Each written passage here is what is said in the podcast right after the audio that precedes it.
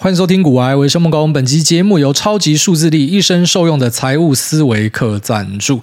Zen Knowledge 知识卫星又再一次的要回来放福利给大家。我们长期的合作伙伴，每次都为大家带来精彩的课程。那这一次要跟大家介绍的是 MJ 老师的超级数字力课程。那这课程本身是一个实体课程，之前要价是五万多块，那现在变成线上课程，用相对平时的价格介绍给大家。我自己本身也认识 MJ 老师，那我觉得他厉害的地方是他可以用很简单平时的方式让大家去。了解一家公司的营运状况，包含说借由财报的切入带你认识三表。那这些呢，其实平常当你今天可能要找一个财务专业的人教你，他讲可能你听不懂，可是 MJ 老师讲你一定听得懂哦，因为你可以去书局翻看他的书籍，应该可以马上知道说他的魅力在哪里，就要可以很快让大家去理解然后一家公司的状况是怎样。然后借由本来大家认为是晦涩难懂的财务三表，那很快速的剖析，让你知道这家公司是好的，在正确轨道上，还是说它是可能会踩到雷的啊？那我觉得这门。课对大家帮助都很大，不管你是公司的经营者，或者是说管理者，或者上班族，那或者一般的投资人，其实应该都会有很大的帮助。那如果有兴趣的朋友呢，你现在可以输入我们的优惠码“股癌五零零”哦，就再折五百块。那此外呢，在我们的脸书贴文下方去留言，跟着 MJ 老师学财报，投资陷阱不乱踩，就额外再抽五千块的学习金。这边会所有需要的朋友们，你可以在链接这边找到相关的资讯。然后这是一门我觉得，如果你想要好好的理解财报，然后跟理解一些公司的决策。思维的话，一门很推荐的课程，好，在这边推荐给所有需要的朋友们。好，昨天带我岳母全家还有老婆跑去一零一跟微风南山稍微晃一下，最主要原因是因为我岳母跟我讲说，她想要去呃 Zara 买一个洋装啦。好，结果没有想到一零一的 Zara 在整修中，想说好吧，就上去顶楼看一下，因为我小姨子她一直说要去一零一的顶楼，在我们家这边，然后就林口这边可以直接看到一零一，所以呃，她很常说要去那一栋楼的顶楼。那平常我们开车经过的时候，她也会讲说。可不可以爬窗户上去？哦，他会讲一些我们称为 unicorn questions，就很像是不是活在这个世界上的人，很像那独角兽的感觉，就真的是天真到爆掉，然后问一些很奇怪的问题。然后这是我的小姨子，那小舅子就不一样，小舅子他会问一些，然后可能就是我们讲相对比较聪明的问题，像他打电动也超强，我稍微教他一下而已，然后他就有办法。然后他才七岁还八岁吧。然后把一些很困难的游戏就这样一路干到底，像是什么萨尔达，哦，萨尔达我觉得是相对困难的游戏，当然你随便乱玩也可以啦，直接去解那个神庙什么的，一般小朋友可能就没有那个耐心去做，那他是可以很快就把它解出来，那不然就是那个蜘蛛人，哦，还有很多的 combo 什么的，但是啊，他只要玩过一轮，他就很快就上手。那问的问题呢，就是啊，既然太阳这么亮，为什么宇宙是黑的？然后他说：“呃，因为宇宙很大啊。”他说：“可是这么多恒星啊，我们看到那星星都是恒星嘛，那为什么宇宙还是黑的？”他就会问这种就是比较艰深一点的啦。那我觉得他也是一个非常聪明的小孩，他玩什么西洋棋都是玩到啊、呃、同年纪的比赛冠军这样子。然后他有时候会吓到我，像我们那一天跑去星光三月的顶楼中山店，我觉得他有时候会有什么韩国展、泰国展什么的。那那一次是泰国展，然后我们就看到红毛丹的糖果。他竟然知道红毛丹的英文怎么念，干，知道是傻小？这太扯，就是连我这种都不知道。我觉得自己英文不错，因为我们在地的，我都不知道，就他知道。欧洲搞不好根本没有这个水果，我觉得类似这种，他会知道一些很奇怪的东西。那相较之下，小姨子就是很常会问呃比较比较天的东西，然后大部分他真的很在意的东西就是 Fred，你吃饱没啊？Fred，你在玩什么？Fred，你这个东西是什么？就他会问这样的东西。那为什么他叫我 Fred？因为以前我叫 Freddie 啊，然后就是在航空公司。上班的时候，那时候是叫 Freddy。那后来是因为我岳母的男朋友就跟我讲说：“为什么你要叫自己 Freddy 啊？为什么你不要就是梦工就好？那是你的名字啊，那你又不是外国人，为什么你要取一个外国名字？”我猜，哎，对，为什么要取一个外国名字？然后我想说，没有啊，因为你们这样子比较会念啊。然后他说，会不会念是我们的问题啊，就是不会念是我们的错，而不是你名字的错。哎，干蛮有道理的。所以从那之后我就没有叫自己呃英文名字啊，就像人家问我什么英文名字，我就说梦工。啊，你不会念就 M K，然后，就这样梦工。那呃，以前会有英文名字啊，但他们因为很习惯，最早都叫我 Freddy Freddy，所以后来就 Fred Fred Fred 这样叫。好，然后我们后来在呃微风南山吃一个餐厅叫 Mira Wen，它是一个法式料理，那主厨叫 Josh，呃，甜点是叫火车。我是查了才知道这两个人名字是什么，哦，因为他们有在吃完之后跑来跟我握手，说是听众，然后在席间呢疯狂的招待，又是汤又是甜点什么的，我非常感谢啊。那其实你们这家餐厅呢，本来我是排顺位。最后一位就是我先订一零一的顶楼餐厅订不到，然后看呃微风的什么和牛订不到，铁板烧订不到，然后 Smith Wolensky 订不到，然后才才挑这个，因为我一直以为这家店是王美店，但它看起来就超像王美店，就是那一种装潢弄得很漂亮，然后你看到这种店，你就会知道说，在窗边会有两三个女的啊，打扮的花枝招展，手机一定要举到六十度角，从上面往下拍，然后然后脸就是要呃呃呃侧一边哈，然后大家靠在一起，很欢乐的感觉。然后 filter 开到他妈最亮那一种，就是网美店。我以为是网美店，结果吃完之后才发现不是网美店，每道菜都是实打实的厉害。那。然后岳母真的是一吹捧，就讲说 top top 哦，这个是 top，他的那个形容词跟馆长很像，是最顶的哦。翻译过来就是那是最顶的。然后我们吃下来大概五百欧啦，换算欧不是换算欧，换算台币就是一万五。啊，在在台湾人眼里可能觉得稍微贵一点，可是对于欧洲人来讲，就是他傻眼，他说干这样吃竟然只要一万五。好，因为他平常看我们在台湾吃餐厅，他很常就讲说你们是太有钱还是怎么样。就为什么我们每餐都吃餐厅？然后我说没有，其实台湾人真的就是每餐都吃餐厅，因为我们很习惯外食，而且我们餐厅其实算便宜，就跟欧洲不一样。欧洲其实你只有庆祝的时候会去啦，哦，就一般家庭只有庆祝的时候才会去餐厅啦，因为平常去餐厅就是贵嘛，又要什么小费或什么的。好像欧洲小费文化可能没有美国这么盛，但是一般平常没事不会跑去餐厅，但我们整天跑去餐厅。好，然后我岳母后来知道说哦，原来是这样子，因为呃，可能像带小姨子、小舅子去吃拉面嘛。拉面吃下来可能就一千块而已，就三十几欧，他觉得超傻眼的，就是为什么可以这么便宜哦？所以那真的是一个 怎么讲，就是物价的差别。然后台湾的物价是真的非常便宜，大家吃完之后印象深刻啊，那也非常感谢这位主厨跟天眼社的招待，我开始吹捧说什么还要再去一次。好，那我们就来跟大家聊一下市场话题啊。首先先来看一下美股，以纳斯达克一百作为一个呃参考依据。那在昨天的收盘价呢，是直接收复了五月五号以来的所有的低点，那代表你在五月五号以后开始买进的人，全部都是赚钱。那如果你是早就在市场内的，在五月五号有开始加码的这个部位，就会是赚钱。好，所以其实长期来看呢，你不用等到指数回到新高，你可能你的部位就会先回正，因为你是会再继续加码的嘛。好，除非你就是可能全职投资人，你只有一笔钱是在市场里面的，你要靠这笔钱去做变化，把钱弄出来的，那可能是比较不一样。可是绝大多数的人，哦，你是有现金流的，你是有收入的，那你的收入一部分划进去投资里面，所以不用等到指数创新高，其实你的部位应该就会先创新高。那这波反弹，我觉得真的是非常的凌厉啦。然后就像前面我也跟大家提到说，我自己觉得应该会再回踏修正盘整一下吧，结果没有想到，对啦，是有回踏修正，大概三天，然后三天之后又再连续三。跟直接往上一路嘎嘎爆，好，这个打短线的应该就非常痛苦，因为他看到前面呢，可能七月二十二、二十一号那时候开始转弱的时候，开始有回去修正的时候，应该蛮多人就会选择，因为那时候刚好也是结算日，就会把呃手上的多单，台股结算日啊，所以可能就一并就把呃可能手上的多单一起结掉。那再来呢？有些人甚至会转空啊，碰到压力线的转空，然后之后连续嘎三根，然后现在就很尴尬，因为这个时候如果你再加空的话，可能就是一个凹单的行为，长期来看这样不是好事。那如果说你现在就跟着去追多的话，随时感觉又有一个回踩，也不是好事，所以我真的觉得像这种就是给那种长期投资者赚的啊。虽然可能有些短期仔会跟你宣称说，他每一个这个波峰波谷都可以赚到，那个一般都是假小骗你的。因为开始有些人会呃去转贴这样子的讯息来问我，我就问你一个很简单的道理啊，如果他真的每个高低点都抓得到的话，他还在这边跟你讲话干嘛？他为什么还要卖你一个 app 跟什么秘籍卖你两百块？道理就这么简单嘛？如果他真的有办法去这样子抓的话，好，那其实不用多啦，大概两个月内的时间，好，这个每个转折都有抓到的话，就直接变台湾首富了。但是没有这么多首富，所以不要被鬼牵走很重要。然后现在鬼门开了嘛，那其实鬼门没有开的话，投资圈还是很多啊、呃，真的是妖魔鬼怪。反正只要那种一直想要跟你拿钱的，都会是有问题啊。那卖你知识可能还好，因为卖知识，知识有价，我觉得没有问题。卖你一些课程没有什么问题。好，但如果他是跟你宣称他很屌，他很会抓，他的绩效多屌，那你就要去思考，你绩效这么屌，为什么你要赚我两百块？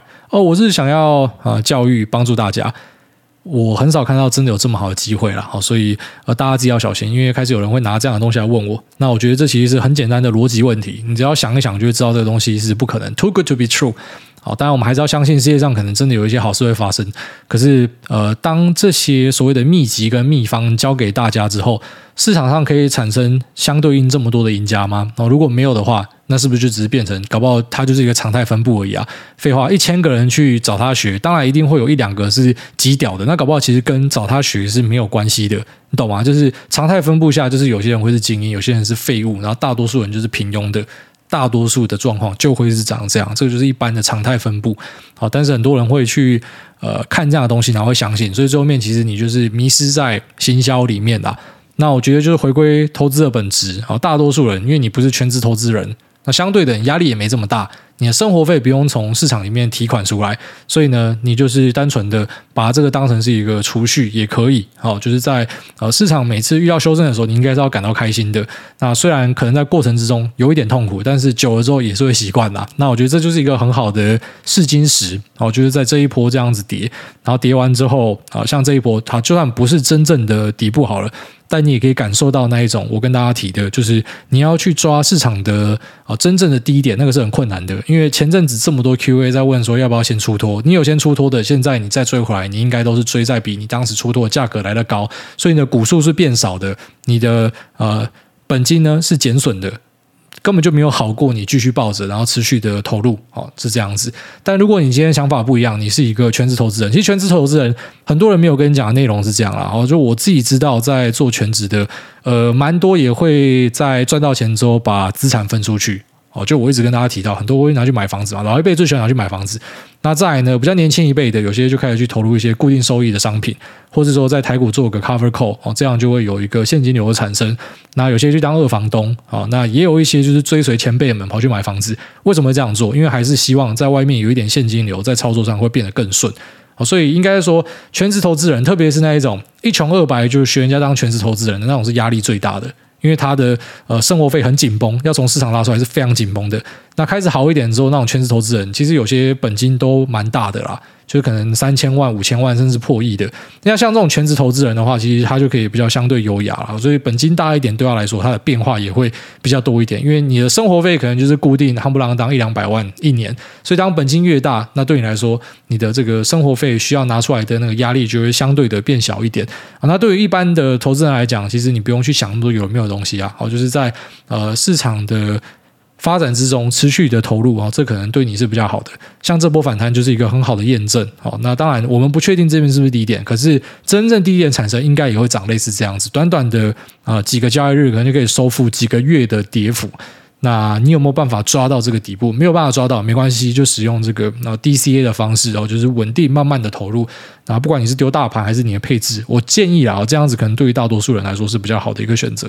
好，接下来我们来看一下联发科的法说会内容哦。那我当然希望说台湾的 IC 设计也可以多聊几家，像是联咏啊、瑞昱什么的。但是呃，时间有限啊，所以基本上我会挑产业的龙头哦。因为其实像家这种财报季有一大堆东西都会开出来，一般我就是挑我自己特别感兴趣的，或是业界龙头拿出来跟大家分享。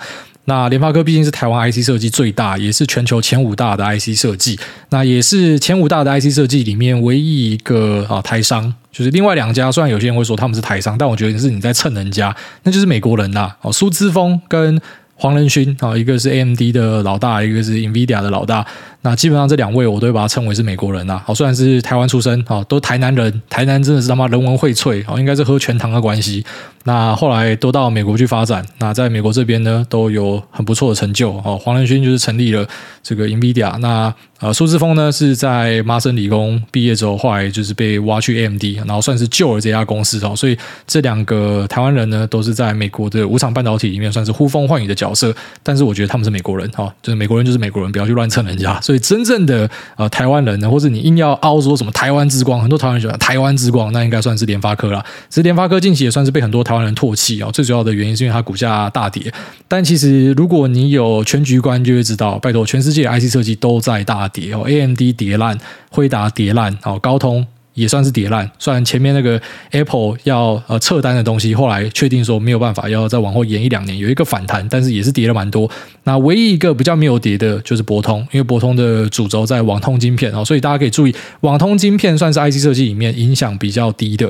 那整个半导体里面影响比较低的，可能就是网通、HPC 里面的资料中心跟车用。那除此之外呢，都应该有蛮严重的库存修正。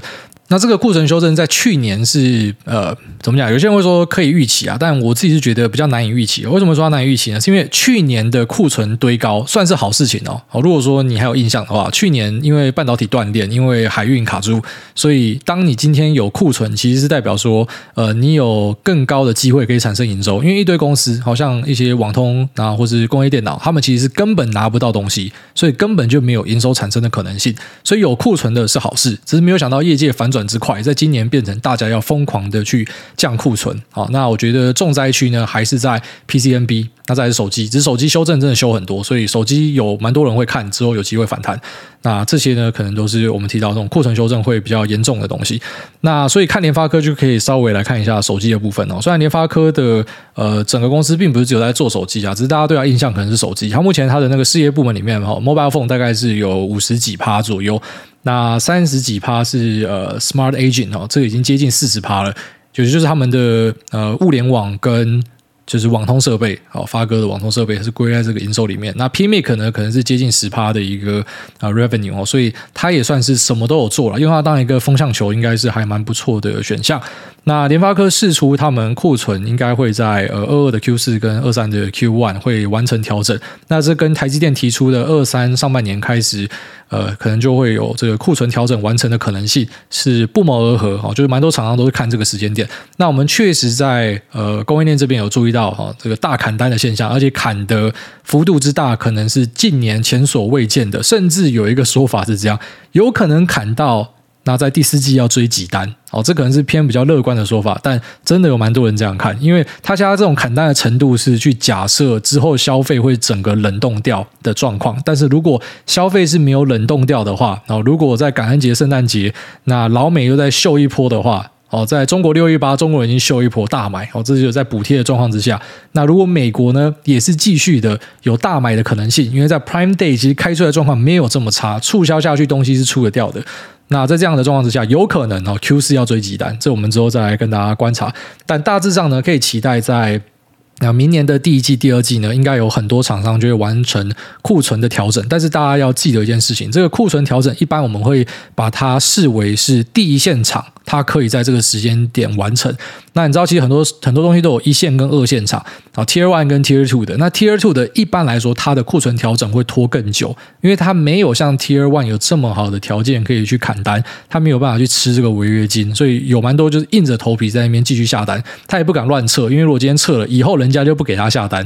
好，所以其实，在台积电这边，他们也会呃有一个说法是这样子，就是他们很难去预估说，就是在明年的第一季、第二季，到底实际上产能的呃 UTR 是多少，很难去预计，是因为啊，大多数的客户都会拖到最后面才去做决定，因为他也很怕说，如果没有像他们想的这么差，我今天如果大砍，然后砍掉之后，我要再回来一下，我回不来。哦，这台积电也会大小眼的。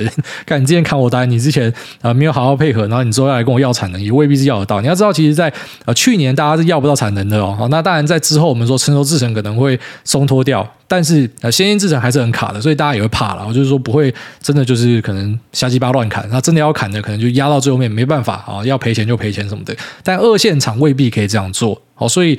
包含像是 DDI 的二线厂，或是一些 Design House 的二线厂，大家要非常小心，它的库存可能会修得比你想象中的久。很多跟你喊出来说啊，一样明年 H one，搞不好它要到 H two，甚至是二四年。好，有些那个库存堆高的幅度，我们这边看是觉得很吓人。好，所以如果真的是要进入一个比较不好的剧本啊，经济衰退的剧本的话呢，那大家消费缩手的状况之下，二线厂会是打击最大的。所以其实每次的修正有点像是呃这种。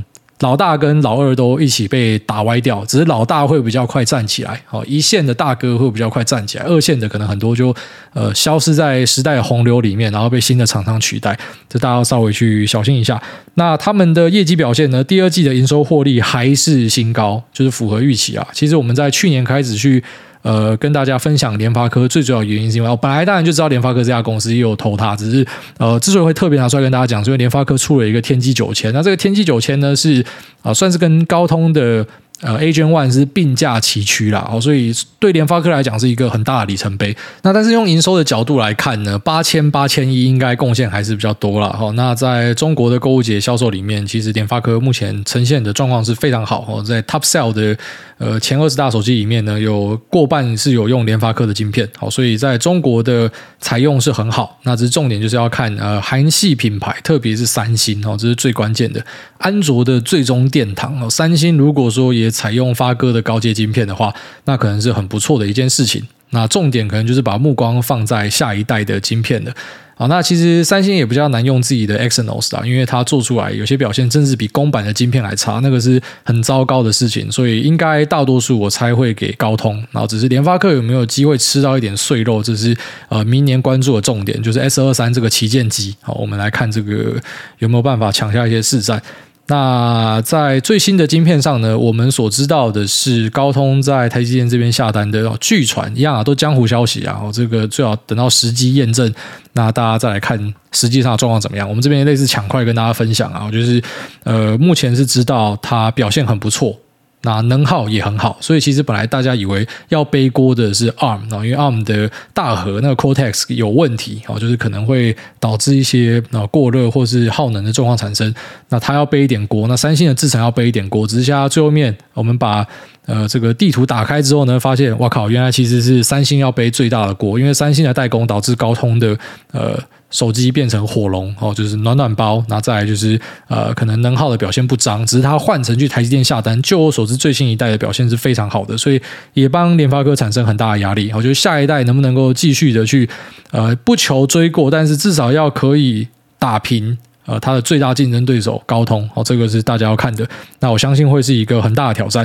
那当然，过去的东西已经发生了，接下来我们就来看未来的东西啊。他们有下修全年的业绩成长目标，然后本来是抓二十趴，那现在下修到十七到十九趴之间，所以大概是下修了一成的呃业绩表现。那毛利率呢，大概还是落在四十八到五十趴的区间里面。那下一季跟下下季的营收呢？联发科是估计会，那在 Q 三应该是会季减大概呃十趴以内，然后第四季会再稍微再降低一点，所以这个就是因因为库存调整啊，那那这库存调整可能会两三季，所以到呃可能二三年的 Q one 会完成。那同时也去下修了全球的五 G 手机出货量到了六亿只啊，然后再一个就是全球的手机总出货量的部分呢，目前市场上也是看下调。啊，但是如果强调，就是市场上的手机供应链其实蛮多都是大跌。我觉得唯一真的要闪开的是 PA 哦，因为 PA 族群的呃库存状况是真的非常的严峻哦。那除了 PA 之外的手机供应链，可能假设你是想要看短弹的哦手机的，我觉得有机会。但是 PA 是呃库存最严重的哦，这可能大家要去稍微去注意一下。好，所以整个看下来呢，当然呃其实表现还是可圈可点的。那也有面临到。呃，这个半导体的修正挑战，但是对于这种大科技公司来讲，他们并不是史上第一次遇到哦，之前也都有遇到。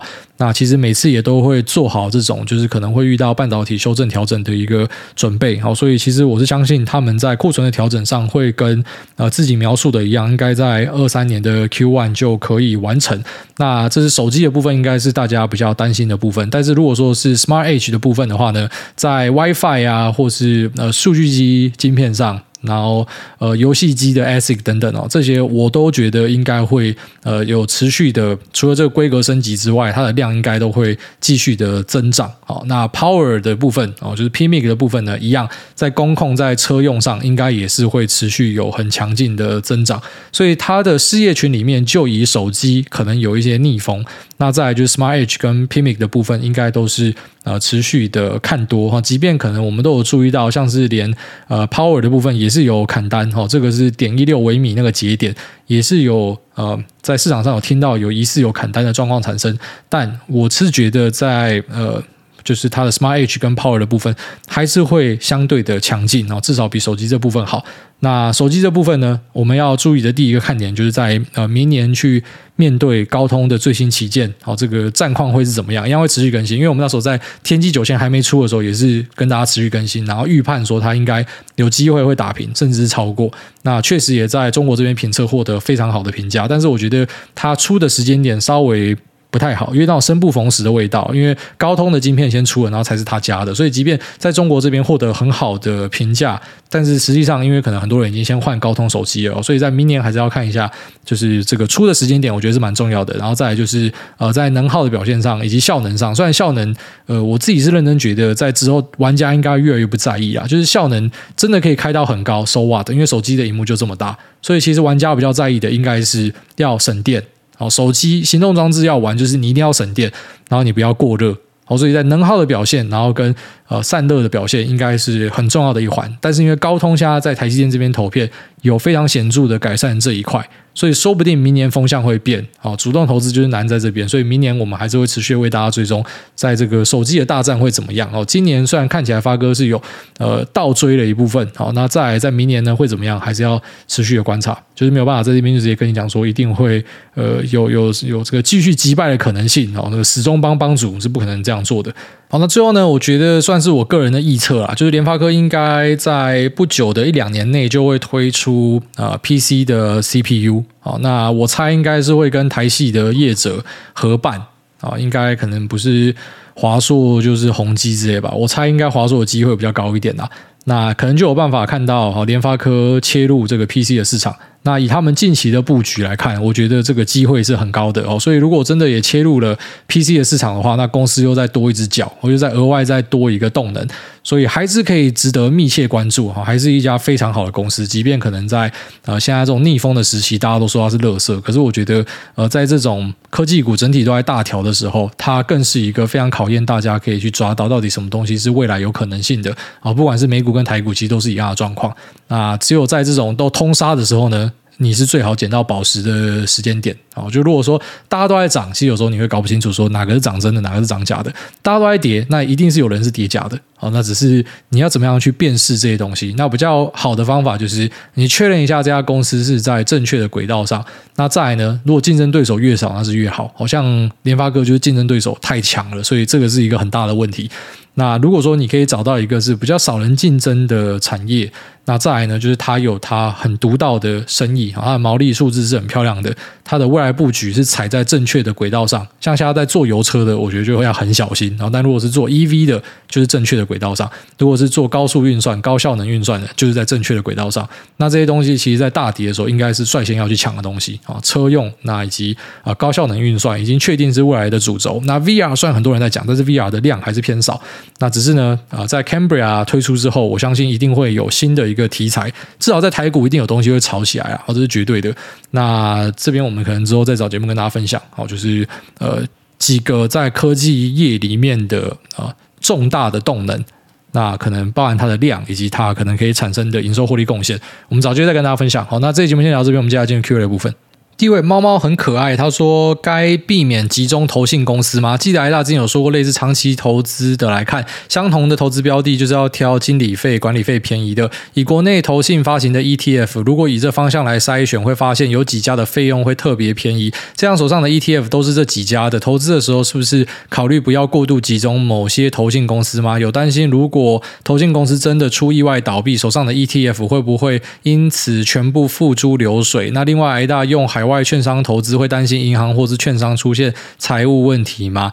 哦，其实这问题问的不错啊。那我自己觉得，在美国这边好像是比较值得稍微担心一点点哦，因为美国的 SIPC 它保险的额度是还蛮小的，所以只要稍微有丢多一点钱的，都是没有在这个保险的 cover 范围之内。这时候你就要相信监管单位是真的有在做监管啊。所以虽然客观评估觉得应该是没有太大的问题，但主观上我自己还是开了好几家的券商嘛。哦，因为我主要的原因就是因为担心说会不会有这样的状况产生。虽然我觉得是杞人忧天，但就是呃没关系啊，反正。对我来说，多开几个也不错，哦，就是可以做不同的部位控管。所以我是这样去应对它啦。那如果你说台湾的话，我觉得真的是还好，因为台湾是有这个集中保管的，有集保中心啊，所以呃相对的是比美国更有保障一点。我自己是这样觉得。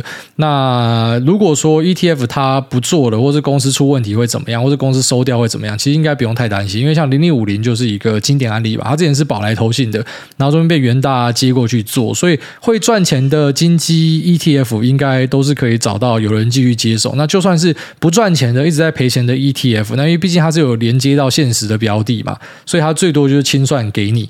那当然，有些人会举一些极端的案例，就是有没有可能会有人像那个李律事件一样，就是他去偷卖你的股票还是什么的，我不知道。就是那种极端的案例出来，真的都很难去做想象说会怎么样。但是也有一些什么再保险机制吧，哦，这个是一个很复杂的问题。但如果我们要抱持这种心态去面对事情的话，蛮多都很值得担心的。你说你钱存银行会不会出问题啊？这些都是有机会。都是有机会啦，只是呃那个几率可能很小很小，所以我觉得应该不用担心。那如果真的会担心这样的事情的话呢，那可能就是多开几家，或许就是一个那、降低铺险的方式吧。好，下面有 Xana 读 Mat 他说希望说说 IFNNY 英飞凌，哎，大家有机会说说 IFNNY 吗？看好车用，它的市占第一，化合物半导体车用晶片上也持续有跟到，虽然是 OTCQX，但这个交易量觉得少到有点怪。然后这家我们之前有聊过啊，英飞凌、恩智浦、安森美。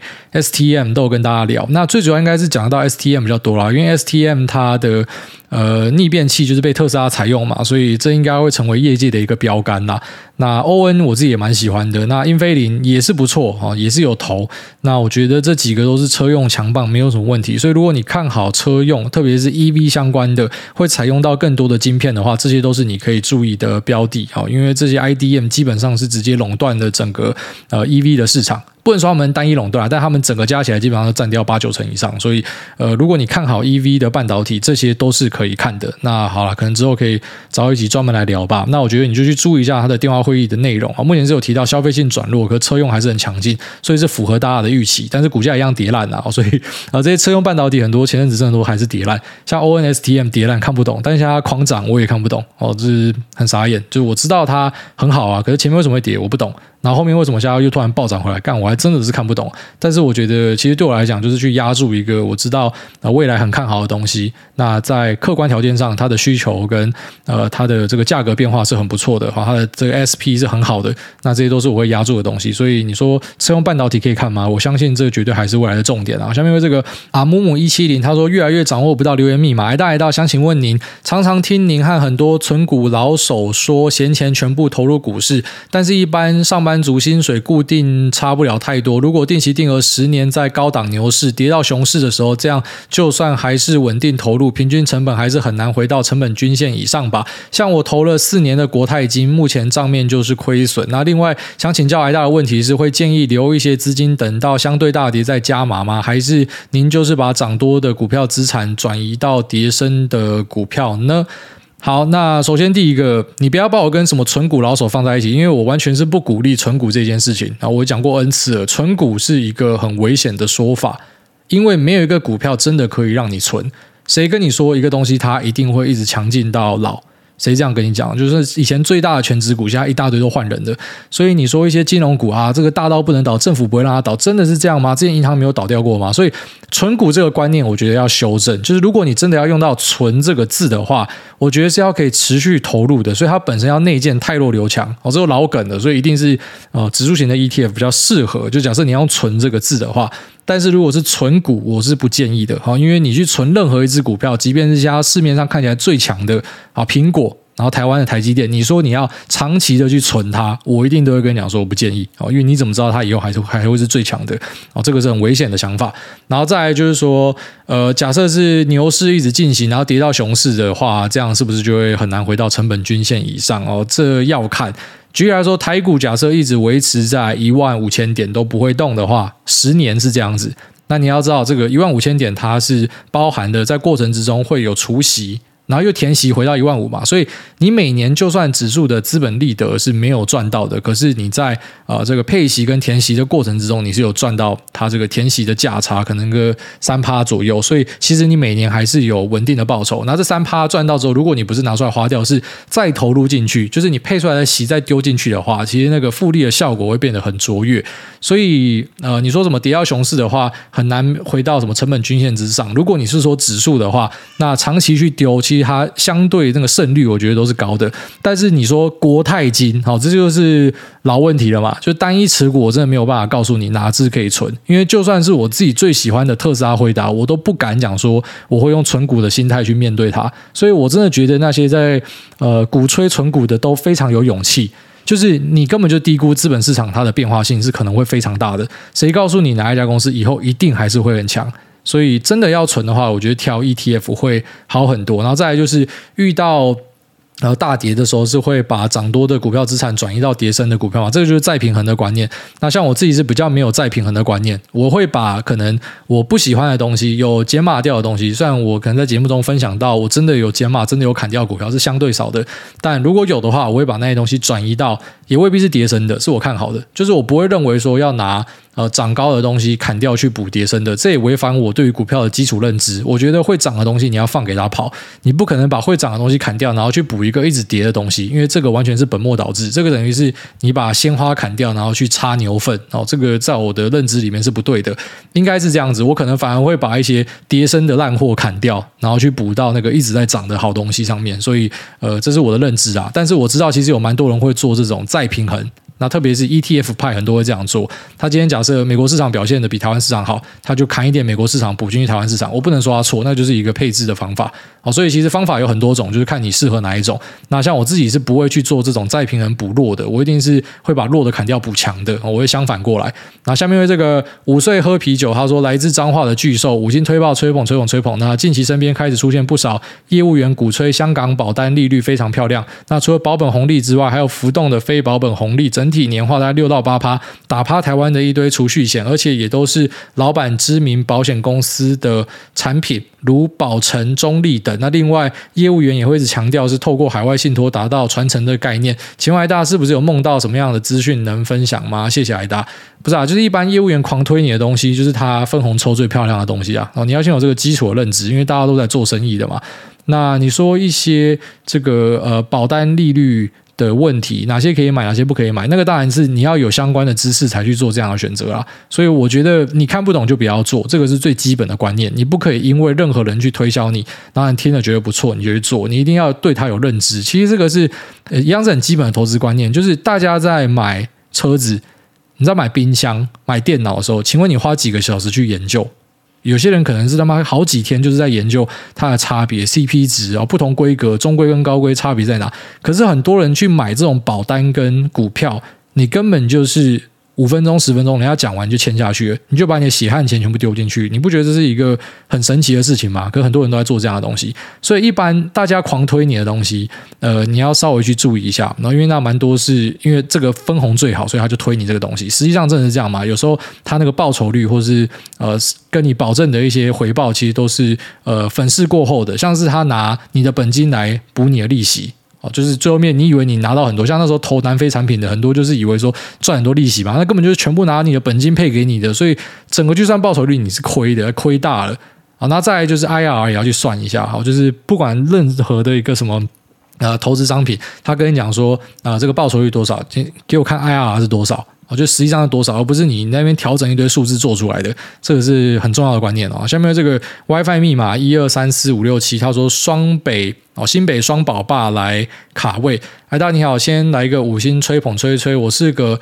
有两个小男孩的双宝爸忠实听众，希望有幸被念到留言。然后这边想请教癌大一个跟股票没有关的问题。事情是这样子的，平常都会在傍晚接小朋友回家，在某个星期五的傍晚，一如往常的也带着两个儿子回家，在经过社区中庭的时候，一个小妹妹，刚好目测四岁。骑着滑步车热情的过来跟我两个儿子打招呼，还问他们要不要一起玩。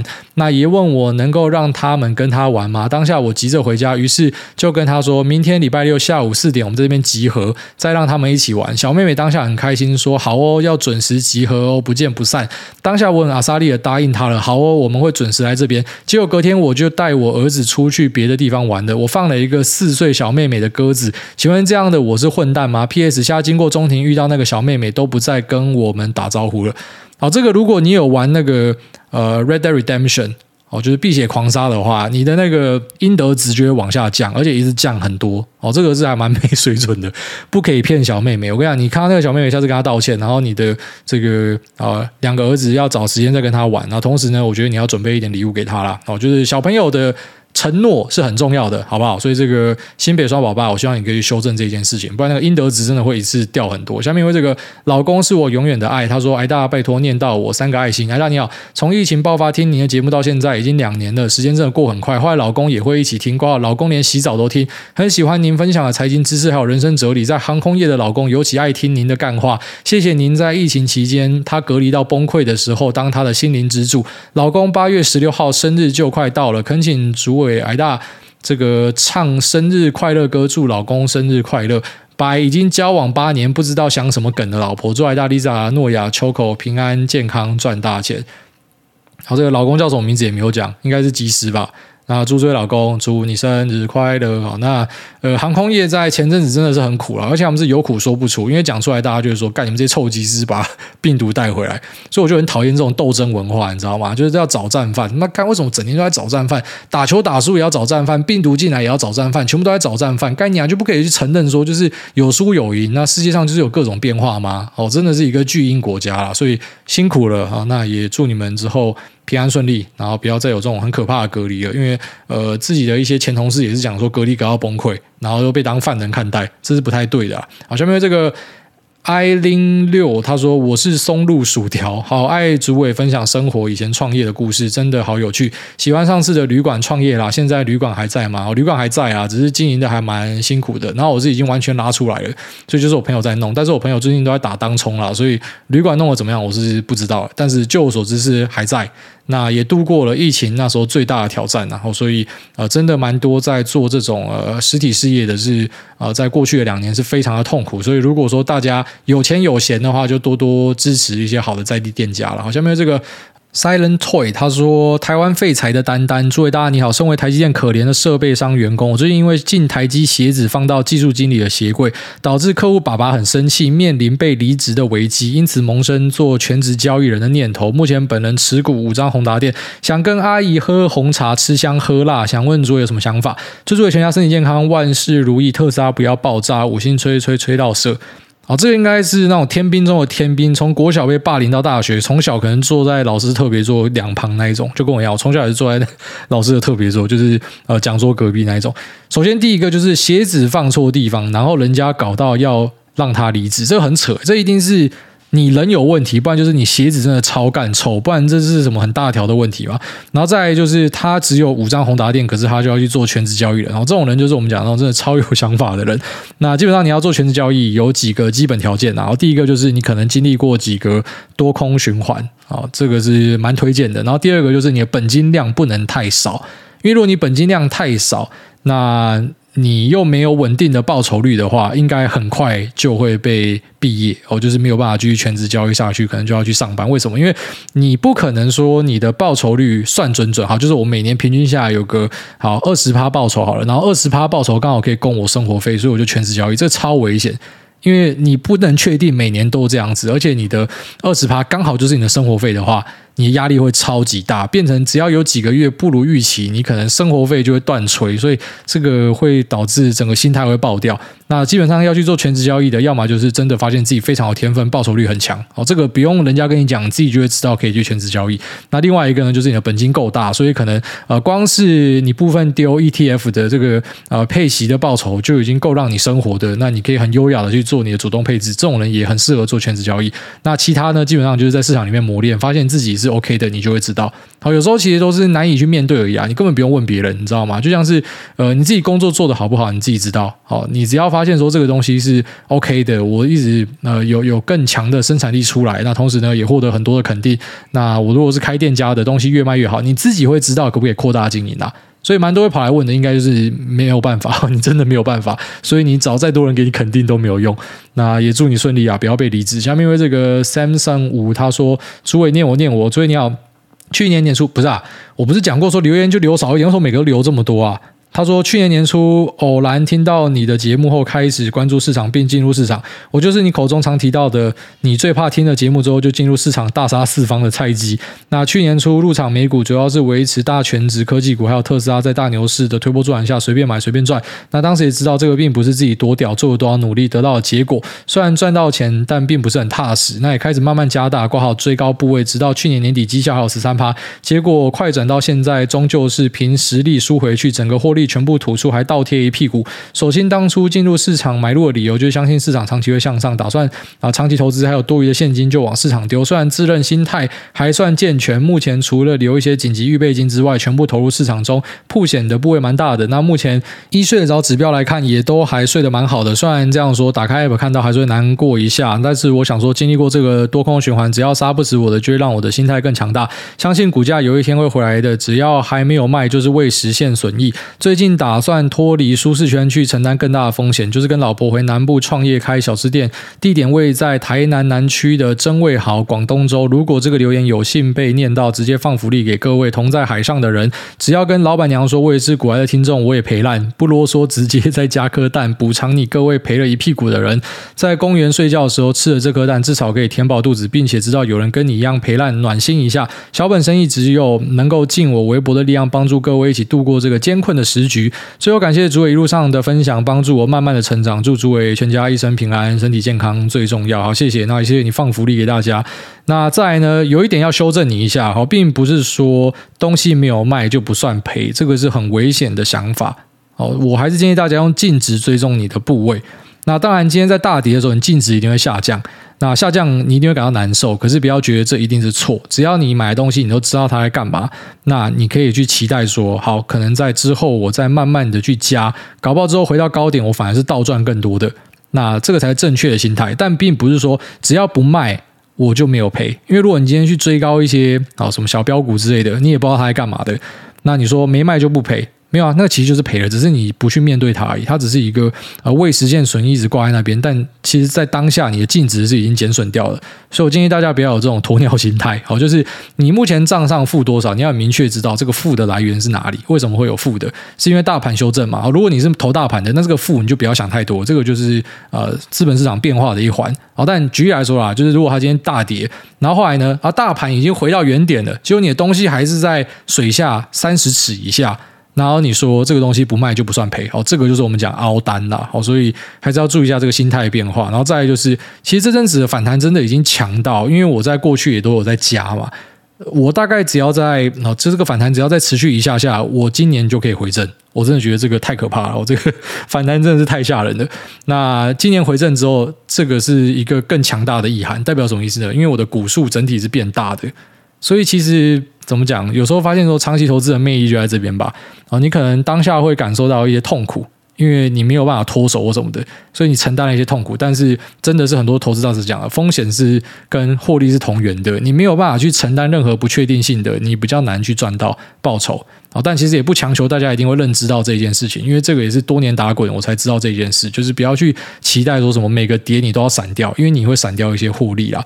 那共勉之，然后就希望大家都可以度过这一波。就是今年真的是一个，不管是在股票还是在一些什么新创业界，那其实都是一个很大的逆风了。好，下面这个苦海小商人他说，Fed 又升息对台股有影响吗？五星吹吹吹到发哥祈求，诸位好，这是小弟第一次留言。上次 Fed 升息三嘛，台股跌到喷屎。那明天美国又要升息了，台股有机会再喷一波屎吗？还是连内脏都一并喷出来？感谢诸位回答，祝诸位全家健康平安。好，有没有觉得 surprise motherfucker？因为他这个是礼拜三留言的，所以代表他预期说美国升息就会大跌，结果美国升息，然后美国连续大涨。然后有时候真的就是这样超乎你的想象，就大家都觉得会那样，结果反而不会那样子。那你说美国升息对台股影响什么？我觉得台股这边其实就很简单，去盯呃这个美元对台币汇率就好了。如果说持续续贬的话，那真的是很难去阻止这个权值股流出的一个呃动向。虽然你会说到底是鸡生蛋还是蛋生鸡？到底是因为卖权值股流出才贬，还是因为持续看到贬值的趋势，然后大家才继续卖？我觉得很难去做一个。定义就有点类似，到底是台积电是先行还是 TSM 是先行？然后这个是万年辩论，这个没有答案的。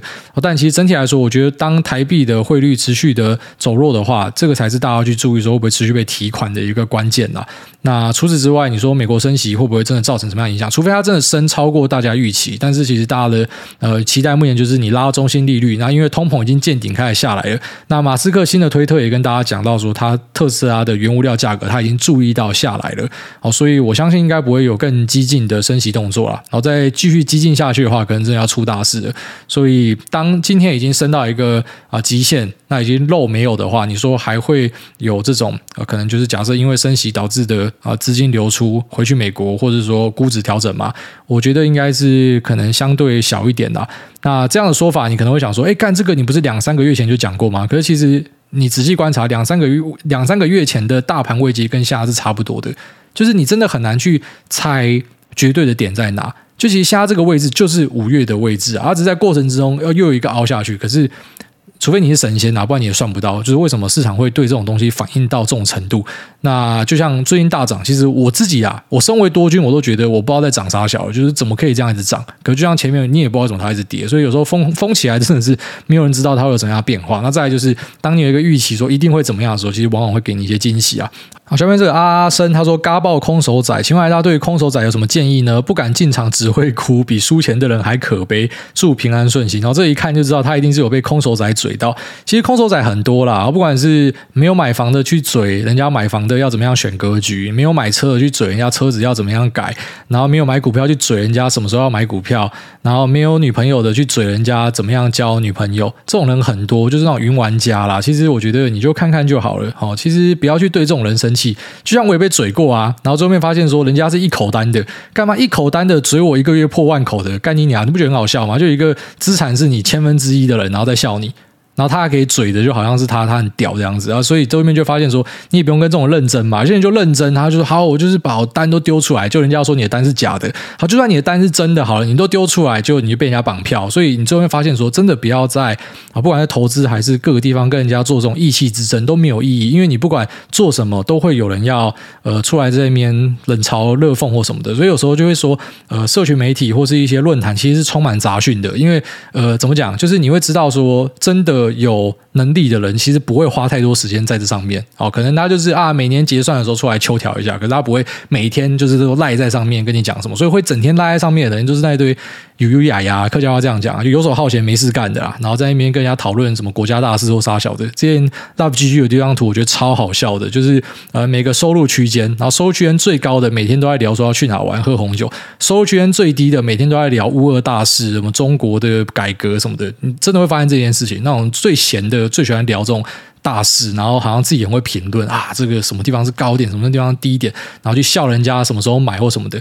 但其实最后面这东西都是自己的，所以不用太在意那一种什么那空手仔在在想什么，因为随时都有。而且最有趣的现象是，但我们不知道每次低点啊那种绝对位置，当下你不会知道，回头看才知道。可是从来没有一个低点回头看是呃在做多的人，然后是被大家赞美的，说你勇敢，你逆势啊，你真的是价值投资，从来没看过。每次在你回头看那个低点在买股票的时候，哦，我自己经历。过的一二一五一八二零，每次那个时候在买股票的人都是被大家笑的哦，就是大家都会笑他。可是其实那些笑的人就就问嘛，就是你笑了，你到底得到什么？没有，他就爽。有些人就嘴求，他就是要在呃一些地方找到一些认同，他就是要去做评论。可是其实实际上他搞不好没有什么东西。那就算他是有东西的，他去做这样的评论，他就是刻薄嘛。所以我觉得你不要在意这样子的人呐，哦，就是你做好自己的东西，自己的财富有在成长才是最重要的。好，那这边这边就这样，拜。